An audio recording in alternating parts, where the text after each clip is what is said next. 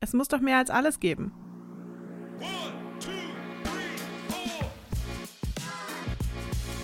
Herzlich willkommen zum Podcast von Theoversity.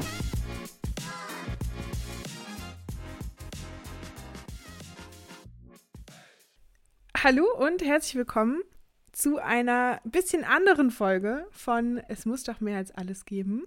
Ich bin Katrin und bei mir ist Aline. Hallo Aline. Guten Morgen, Katrin. Montagmorgen. Heute sind wir sehr fleißig. Oh ja, Montagmorgen und direkt am Mikrofon. Wir haben uns nämlich überlegt, dass äh, wir neben den Interviews mit unseren GästInnen auch Lust haben auf so ein bisschen kleinere Zwischenfolgen, wo wir einfach zu zweit ein bisschen darüber reden können, was uns gerade theologisch und wissenschaftlich theologisch so bewegt und was wir so machen und was gerade so oben liegt auf unseren Schreibtischen und hoffen, dass ihr da auch Lust drauf habt und machen jetzt einfach mal ein Experiment und starten damit und versuchen das einfach mal. Und wenn ihr feststellt, das ist totaler Quark, sagt uns gerne Bescheid. Aber wir freuen uns natürlich auch, wenn es euch Spaß macht zum Zuhören. Ja, das ist so ein bisschen unsere Theoversity-DNA, würde ich sagen. Ne? Wir probieren mal aus, haben Spaß an so ein paar Sachen. Und wir können schon mal ein bisschen anteasern, dass wir am Ende der Folge auch eine kleine Möglichkeit sagen, wie ihr vielleicht Teil unseres Podcasts sein könnt, wenn ihr denn Lust habt. Ja, Katrin, jetzt sind wir immer so in unsere Folgen reingerast. Wer bist du denn eigentlich? Magst du noch mal ein paar Takte zu dir sagen? ja, wir starten immer ziemlich direkt rein. Ne?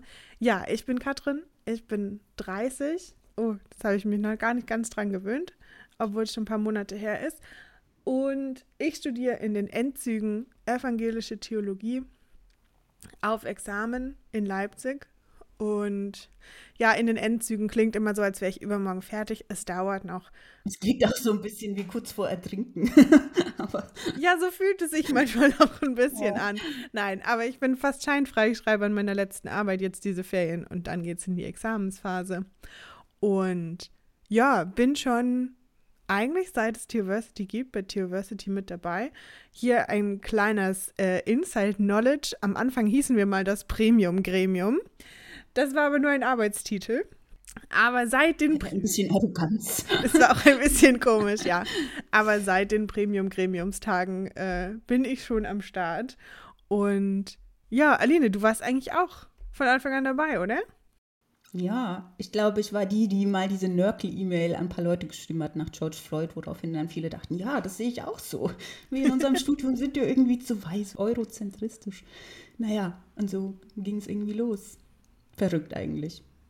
Ich habe gerade meinen, meinen Internetbrowser geändert und habe dann noch die alten Tabs gefunden, wo wir die ersten Boards gesammelt haben für Ideen. Naja, gut, oh. jetzt wollen wir oh. nicht so nostalgisch werden. das waren noch Zeiten. Ja. ja, aber was machst du eigentlich so, wenn du jetzt nicht gerade mit mir hier einen Podcast aufnimmst?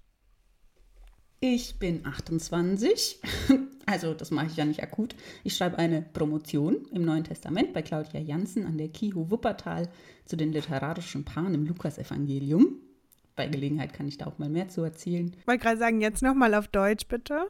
Na, das ist doch schon mal schön. Du kennst bestimmt den barmherzigen Samariter in ja. Lukas 10 und direkt danach Maria und Martha. Ah. Und da sagen die Forschung, dass es ein literarisches Paar ist. Es werden zwei Sachen erklärt, oft anhand eines Mannes und einer Frau oder so. Da innerhalb auch nochmal verschiedene Figuren. Gut, und die klassische Exegese macht es einfach. Die sagt oft, der Mann erzählt, was die Frau dann einfach nochmal erzählt. Und da würde ich sagen, da passiert doch ein bisschen mehr dazwischen, auch theologisch. Das klingt sehr spannend. Ja, und dann arbeite ich noch ein bisschen in der EKM, in den Erprobungsräumen. Und so habe ich mein Nachstudiumsleben als evangelische Theologin. Ich finde es äh, super spannend, immer so zu hören, wo die Leute so landen, weil ja, also so gerade auch wenn ich mit KommilitonInnen spreche, die jetzt keine Theologen sind, die nicht Theologie studieren oder die was anderes machen, ähm, kommt ganz oft so dieses so, ja, was machst du dann, wenn du nicht Pfarrerin wirst? So als gäbe es irgendwie nur so diesen einen vorgefertigten Plan danach. Und deswegen finde ich es immer sehr spannend, wo die Leute so Anschluss finden und was sie so alles machen. Das stimmt. Nach ihrem Studium. Ja, und wenn du jetzt sagst, du beschäftigst dich da gerade mit äh, lauter spannenden Dingen, ich meine, ich nehme an, deine Diss ist noch nicht fertig. Das heißt, Du kannst noch nichts Abschließendes sagen über die literarischen Paare im Lukas-Evangelium. Aber gibt es irgendwas, äh, irgendeine Ecke, mit der du dich gerade beschäftigst, die besonders spannend ist, wo du sagst, mega, mega cool. Habe ich Bock drauf? Tatsächlich alles. Ich mag mein Thema eigentlich richtig gerne. Oder ich merke, ich finde es auch echt super, fürs nice. Bücherlesen bezahlt zu werden. Ich habe lange, was ihr vielleicht kennt, also ich wollte eine Art intersektionale Hermeneutik entwickeln. Was Intersektionalität nochmal ist, haben wir kurz mal in der Folge erklärt und machen wir beim nächsten Mal ausführlicher. Im Endeffekt Überschneidung verschiedener ja, Diskriminierungs- oder Identitätsmarker wie Geschlecht, Alter, Hautfarbe, Klasse und ob ich das quasi explizit in biblischen Texten behandeln kann. Oder ob ich dann immer diese Identitätskeule, wenn ich das in Sozietäten vorgestellt habe, drüber bekommen habe, ah, da trägst du doch ein neumodisches, modernes Konzept in biblische Texte, das geht irgendwie gar nicht. Und dass ich jetzt lange an der Frage rumgeknippert habe, kann man diese Themen explizit behandeln oder kann ich über die biblischen Texte zeigen, das ist durchaus ein Thema, das, wie das Lukas-Evangelium, mhm. über Macht und Hierarchien diskutiert. Und das ist nichts, was ich jetzt heute als moderner Mensch da hineintrage. Ja, und da gibt es erstaunlicherweise schon auch viele gute Kommentare oder immer mal Zeitschriftenartikel, mit denen man da super weiterarbeiten kann.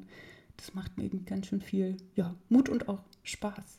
da glaube ich, können wir diese Lücke, die ich manchmal wahrnehme von 80er-Jahre-Feminismus, wo man heute manches doch weiterdenken muss, oder? Ich weiß nicht, wie es dir geht. Da lässt sich gerade viel tun und ich habe das Gefühl, da bewegt sich auch viel.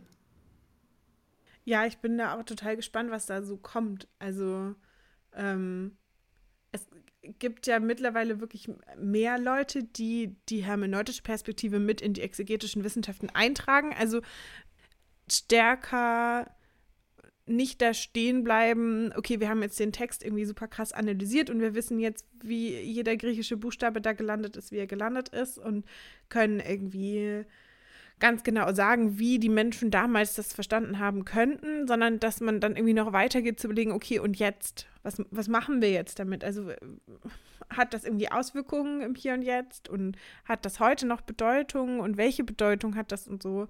Und das war auch immer so ein Punkt in meinem Studium bisher, der mich sehr frustriert zurückgelassen hat, wenn das gefehlt hat. Also wo ich mich immer gefragt habe, so, ja, und, und nu? Also jetzt ja. habe ich irgendwie ganz toll wissenschaftlich gearbeitet und habe das Gefühl, ich habe halt nicht mal einen Blumentopf gewonnen, sondern habe halt irgendwie so ein paar Seiten Papier produziert. Und deswegen freue ich mich immer wahnsinnig, wenn ProfessorInnen das mit reinnehmen. Also zum Beispiel äh, Professor Jens Herzer in Leipzig, dem ist es auch ein Anliegen. Und äh, der trägt ja auch immer wieder hermeneutische Perspektiven mit ein. Deswegen bin ich auch einfach sehr gerne bei ihm in Vorlesungen. Und ja, bin da sehr gespannt, was die nächste Generation so macht. Also was ich da jetzt total. von unten nachkommt. Und bin deswegen sehr begeistert, dass du das machst, Aline. Ich finde das eine ganz tolle Sache. Ich finde das wirklich, ich habe mich da die ganzen Weihnachtsferien jetzt drüber den Kopf zermadert. Das historisch-kritische Exegese, wie wir sie ja im Studium lernen, und ich finde die auch sehr sinnvoll, aber nicht die Hermeneutik dann noch als ein Anhängsel, wenn noch Zeit übrig geblieben ist, hinten in so einem Exkurskapitel behandeln kann, sondern dass das, also das muss mit rein in die Methode und da wird es ja auch spannend. Ja, ich finde es auch voll interessant, dass das eigentlich, also in meinen Augen, ist das eigentlich auch ein Thema, wo, glaube ich, ökumenischer Diskurs gerade mit freikirchlichen Strömungen echt eine Basis finden könnte. Weil das ja ganz oft die Kritik ist, gut, da gibt es auch einfach andere Kritik noch an der historisch-kritischen Methode, dass die übertrieben sei und dass es Quatsch sei. Das kriegen wir damit nicht gelöst. Aber mein Erleben ist, dass eben oft auch ein, eine Mangelanzeige ist, dass eben diese hermeneutische Perspektive damit völlig fehlt. Und ich weiß nicht, vielleicht bin ich da auch zu optimistisch, aber ich träume ein bisschen davon, dass das den Diskurs wieder öffnen könnte in mhm. diese Richtungen. Natürlich schon hoffentlich mit ein paar geklärten Prämissen. Also es gibt, es gibt Meinungen und Positionen, über die ich nicht groß diskutieren möchte.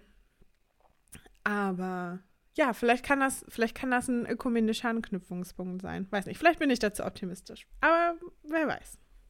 Schön fände ich es auf jeden Fall. Ich merke, ich lege viele katholische Exegeten und die haben da auch einfach einen anderen Drive als wir ProtestantInnen, dass da Erzählgemeinschaft und das, oder auch, ja, wie wir es schon mal hatten, jüdische Exegese, ne? dass einfach die Bibel, was ist, was in unserem Leben, in Resonanz mit unserem Leben ja vielleicht erst die Worte Wirkung entfalten und so. Das, und in der Erzählgemeinschaft, wie die Katholiken das so schön sagen, auch der Leute, die vor uns geglaubt haben. Ja, da werde ich, da schlägt mein Herz. Du hängst gerade in der Kirchengeschichte fest. Also ja, was heißt festhängen? Es ist mein letztes Modul, sagen ja. wir das. Äh, ich bin gerade sehr tief in der trinitätstheologischen äh, Diskussion des 4., 5., 6., 7. Jahrhunderts. Ja, yeah. ich bin dann auch bereit, da rauszugehen. Aber an sich ist es mega spannend, weil das eben diese Zeit ist, in der also ich habe manchmal den Eindruck heute, wenn Leute von Christentum sprechen, dann haben sie so im Kopf, dass es irgendwie so eine festgelegte, so einen festgelegten Kanon gibt, es gibt ein festgelegtes Dogma und genau so ist es. natürlich ist es nicht so. Also gerade in der protestantischen Tradition ist es ja eben nicht so, dass alles immer ganz genau festgelegt ist, sondern dass es viele Dinge nebeneinander gibt. Aber ich finde es spannend, in so eine Zeit reinzugucken, in der irgendwie alles noch offen war. Also in der zum Beispiel die Frage nach Trinität noch völlig undiskutiert war. Also da gab es noch kein, naja, aber so haben wir das schon immer gemacht. Also die haben alle am Anfang ihrer Texte geschrieben, so haben wir das schon immer gemacht, aber spannenderweise haben die das alle geschrieben, egal was sie gesagt haben danach. Und ja, also so diese Überlegung, wie, wie kommen wir eigentlich raus bei den Glaubensbekenntnissen, die wir heute sprechen? Wo sind wir da angekommen? Und es geht so weit, dass halt manchmal bei einem Konzil einfach ein Konzil abgehalten wird, ohne dass die Gegenpartei da ist, weil die leider Schiffbruch erlitten hat, weil dann gewinnt man sein Konzil natürlich. Und das sind irgendwie so spannende Dinge, wo ich mich schon manchmal frage, so krass, wie sind wir eigentlich rausgekommen, da wo wir rausgekommen sind. Konzile sind so Treffen, kann man noch sagen, ne? So. Genau, also so Konzil ist quasi ein, wir, wir streiten uns über ein Thema und irgendjemand beruft ein Konzil ein, wir müssen das jetzt klären und dann debattieren die Parteien mehr oder minder gleichberechtigt. Manchmal wird auch nur ein Konzil einberufen, um jemanden zu verbannen oder zu sagen, dass jemand nicht recht hat. Ja, ich habe vergessen, welches das war, aber es war irgend so eines, wo die Gegenpartei leider nicht kommen konnte, weil das Schiffbruch, äh, Schiffbruch erlitten hat, die Gruppe. Und dann haben die einfach trotzdem ihr Konzil gemacht und gesagt, ja, wir haben recht, wir haben gewonnen. Da dachte ich mir auch so, ja, das ist natürlich auch eine Möglichkeit, äh, Kirchenpolitik zu betreiben, indem man einfach darauf hofft, dass die anderen nicht kommen und dann hat man schon recht. Was genau ist dein Thema? Also ich habe noch kein Thema für meine Hausarbeit per se. Da bin ich jetzt gerade dran. Es ist diese spannende Phase, in der man versucht, irgendwie sich durchzuarbeiten durch den ganzen Haufen. Ich denke, alle GeisteswissenschaftlerInnen kennen dieses ganz tolle Gefühl, außer man hat jetzt so ein krasses Thema irgendwie vorgegeben, direkt vom Prof. Aber ich würde mich gerne mit der Rezeption von äh, einzelnen Bibelstellen beschäftigen, weil man quasi so ein bisschen sehen kann, dass die verschiedensten Parteien und die verschiedensten Positionen die gleichen Bibelverse benutzt haben, um damit ihre Meinung zu untermauern. Das kommt und, mir bekannt vor. genau. Und gerade bei der Trinität ergibt das halt auch voll viel Sinn, weil äh, I hate to break it to you, aber die Bibel ist nicht so hilfreich, wenn wir eindeutige Aussagen über die Trinität machen wollen, weil das Neue Testament sich damit auch einfach nicht so krass beschäftigt. Also die krassen Diskussionen gingen dann ein paar hundert Jahre später erst los. Und ich finde es total spannend. Also es gibt zum Beispiel äh, klar natürlich die Schöpfungsgeschichte, die Frage nach dem Ruach, die überall mal wieder vorkommt. Aber es gibt auch so eine Stelle aus den Sprüchen, die alle ranbringen, um entweder die Vor- oder Nach- oder Gleichzeitigkeit von äh, Christus als Logos zu debattieren und zu belegen. Und genau, sowas würde ich mir gerne angucken. Ist das Wort können wir noch einmal übersetzen, oder? Stimmt, danke. Äh, das wird gerne synonym für Jesus Christus verwendet dafür, wer, wer, wer Jesus war, bevor er inkarniert als Mensch auf der Welt rumgelaufen ist, sozusagen. Das, das so ungefähr wird meine Hausarbeit. Ich bin äh, gespannt. Ich muss es noch ein bisschen besser irgendwie sortieren natürlich und dann auch noch abklärend mit dem Professor absprechen. Ich finde es einfach faszinierend, dass so viele Leute den gleichen Text lesen können und bei völlig unterschiedlichen Dingen rauskommen und gar nicht ich glaube, gar nicht mit, immer mit dem Impetus bei was Bestimmtem rauszukommen oder mit dem Plan. Also ich will da jetzt niemandem unterstellen, dass die Leute absichtlich ihre Meinung da reinlesen oder so, sondern ich glaube, dass diese Texte es einfach zulassen, dass man in verschiedenen Ecken rauskommen kann. Und das finde ich einfach wahnsinnig spannend, sich das anzugucken. Man kann nicht nicht Hermeneutik betreiben vielleicht, ne? Ja. Oh, das ist ein schöner Satz. Das, was historisch-kritische Exegese, wie wir vorhin gesagt ja. haben, oft so tut, aber ja. Das stimmt wohl. Neuigkeiten aus der Forschungswelt. Eine Zwischennachricht. Ja, ich finde es auch ganz spannend. Ich, das ist vielleicht noch so ein kleiner Nerd-Kommentar am Rande, ähm, weil du eben Maria und Martha erwähnt hast. Ich weiß nicht, ob du das mitgekriegt hast, das ist jetzt bestimmt auch schon wieder ein paar Jahre her, dass Elizabeth Schrader in den USA irgend so ein Johannes-Fragment gefunden hat und jetzt die Maria und Martha-Geschichte im Johannesevangelium ganz anders äh, liest und verstehen will. Und ich finde es einfach so faszinierend. Da findest du so ein Papyrus und dann äh, fängst du an zu buddeln und dann kommst du plötzlich irgendwo raus und alles könnte anders werden. Das so. ist so heftig, gell? Im Johannesevangelium, wo, ihr kennt vielleicht die Geschichte, wo Lazarus auferweckt wird. Maria und Martha, die Schwestern. Maria ist es, ne? Das große christologische Bekenntnis zu Jesus. Beziehungsweise Martha ist es. Das ist das Ding. Und in, der jo in dem Johannesevangelium, was wir quasi haben, ist Martha diejenige, die das Christusbekenntnis spricht. Und die Dozentin, also Professorin aus den USA oder Forscherin, sagt eben, dass es Fragmente gibt und alte Versionen, in denen es nicht Maria und Martha sind, sondern es nur Maria ist. Also, dass da quasi später mit der Lukas-Brille quasi Martha mit reingeschrieben wurde, dass das die beiden sein sollen. Dass dadurch Maria das ist und eine Möglichkeit könnte sein, dass das Maria Magdala ist, die da gesagt wird. Und dann hätte man eben diese Parallele vom Christusbekenntnis in den Synoptikern durch Petrus und dem Christusbekenntnis von Maria Magdala im Johannesevangelium. Und äh, das würde eben ganz neue Perspektiven auf die frühe Kirchengeschichte aufwerfen, auf die Rezeption von Maria Magdalena. Weil sie einmal unsichtbar gemacht wurde, ne? Ja, genau. Und sie sagt halt selber auch, sie hat, sie weiß nicht, ob das wirklich so ist. Also sie sagt jetzt nicht genau so ist es, sondern sie stellt es einfach zur Debatte und hat zusammengetragen, was sie gefunden hat. Das sind so Dinge, ich finde die einfach super interessant und habe dabei die beste Zeit. Elizabeth Schrader war für eine Gastvorlesung in Leipzig per Zoom und hat darüber gesprochen und das kann man auch immer noch auf dem YouTube-Kanal der Theologischen Fakultät finden, diesen Vortrag. Also wenn jemand jemandes Interesse jetzt geweckt ist, gibt es da einen sehr spannenden Vortrag von ihr. Und wie ein guter Service-Podcast das macht, verlinken wir euch das gerne. Richtig.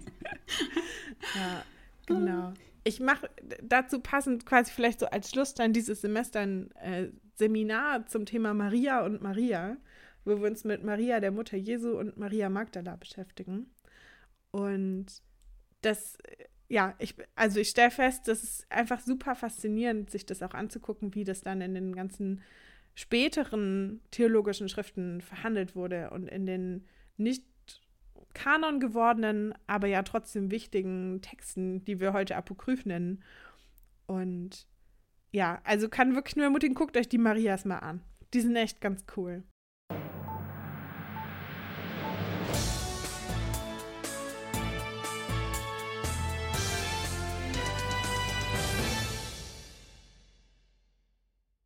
Jetzt sind wir beim Hausarbeitsthema und da wollten wir auch eine kleine Einladung aussprechen, wenn ihr Lust habt.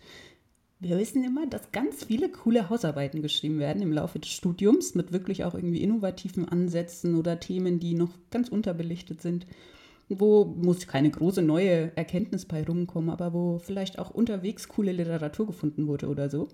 Und wir wollten herzlich einladen, dass wenn jemand Lust hat, diese Hausarbeit in, weiß nicht, 10, 15 Minuten oder so, oder in einer Podcast-Folge vorzustellen, dann schreibt uns gerne und wir suchen ein paar Leute aus, die dann gerne in Mini-Podcast-Folgen hier dabei sein dürfen. Ja, wir würden uns total freuen, einfach so ein bisschen mitzubekommen, auch was sind die Themen, die ihr so bearbeitet. In dem Fall geht es jetzt konkret um theologische Hausarbeiten, also irgendwie in Verbindung mit dem Fach Theologie, aber es muss jetzt nicht äh, Theolo evangelische Theologie auf Examen sein oder so wenn ihr da über die Religionswissenschaften oder über ein Lehramtsstudium oder katholische Theologie oder was auch immer an spannenden Hausarbeiten saßt oder sitzt, dann ist natürlich auch das sehr, sehr willkommen. Wir freuen uns auf jeden Fall total. Ja, ich denke, Aline, wir können unser Experiment an dieser Stelle erstmal abschließen. Finde ich gut. Ich hatte auf jeden Fall eine sehr gute Zeit mit dir. Und äh, ja, hoffe, dass wir das auch in Zukunft noch ab und zu ausprobieren und machen können. Und bin mir sicher, dass auch alle anderen spannend dabei bleiben, gespannt dabei bleiben, wie es mit deiner Dis weitergeht und was du noch alles Spannendes findest. Und äh, wer weiß, vielleicht wird meine KG-Hausarbeit ja auch unfassbar interessant. Halte uns up to date, ja. Bestimmt. Wenn ihr Spaß hattet an der Folge, gebt uns gerne eine kleine Bewertung oder wenn ihr denkt, oh Mann, ich weiß nicht, dann gebt uns auch gerne dieses Feedback. Wir freuen uns da sehr drüber. Freuen uns, wenn wir gemeinsam mit euch ein bisschen spannende Theologie treiben können, weil es mehr als alles gibt. Ganz genau. Und dann bleibt uns eigentlich nur noch zu sagen, tschüss, bis zum nächsten Mal und danke fürs Anschalten. Bis bald. Ciao. Tschüss.